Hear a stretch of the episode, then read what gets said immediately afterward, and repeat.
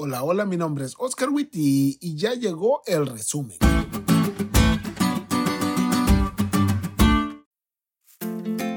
Feliz sábado amigos. En este lado del mundo el sol se está poniendo tras las montañas y estamos felices de que el sábado llegue. Esperamos que ustedes también tengan esa misma felicidad. Y para mantenerla les traigo los puntos del resumen de la lección de esta semana. Punto número 1. Frena antes de que te estampes. Hace un tiempo atrás escuché la triste historia de un muchacho que tuvo un terrible accidente.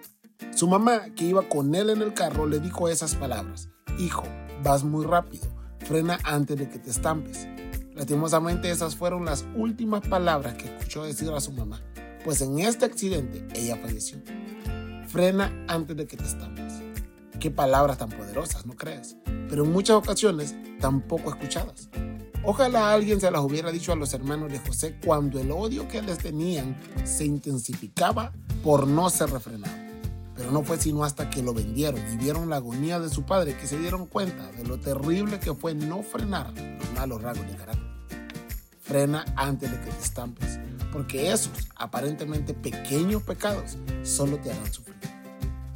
Punto número 2. Dios convierte injusticias en bendiciones. En el corazón de la historia de José encontramos como si fuera una nota discordante la historia de Judá y Tamar. Y aunque reitero, parece estar allí sin sentido, en realidad es como un trailer de cómo va a terminar la otra historia que ya estamos estudiando. Porque si la vemos de cerca comparten varias similitudes, como el que ambas historias comienzan con una injusticia, pero terminan con un final de bendición para más personas que solo ellos mismos. Dios es experto en convertir injusticias en bendiciones. Si no me crees, pregúntale a José o a Tamar. Y cree que cualquiera sea la injusticia a la que te estás enfrentando, Dios puede hacer con vos lo mismo que hizo con ellos. Y si tienes fe, hasta más. Y punto número 3. Acepta el proceso. Dios tenía un plan con José, un plan de bendición, no solo para él, sino también para toda su familia. Sin embargo, a los 17 años, cuando Dios le reveló esto, él no estaba listo. Pero, oh sorpresa, tampoco lo iba a estar en la casa de su padre. Así que pasó de hijo mimado a esclavo, de esclavo a la cárcel y de la cárcel a que se cumpliera el sueño de Dios. El proceso no fue fácil, pero el resultado fue glorioso.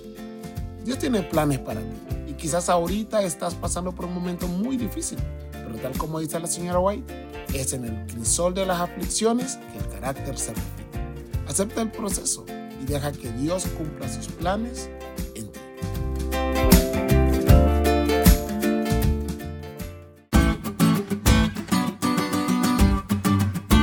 ¿Te diste cuenta de lo cool que estuvo la lección? No te olvides de estudiarla y compartir este podcast con todos tus amigos. Es todo por hoy, pero mañana tendremos otra oportunidad de estudiar juntos.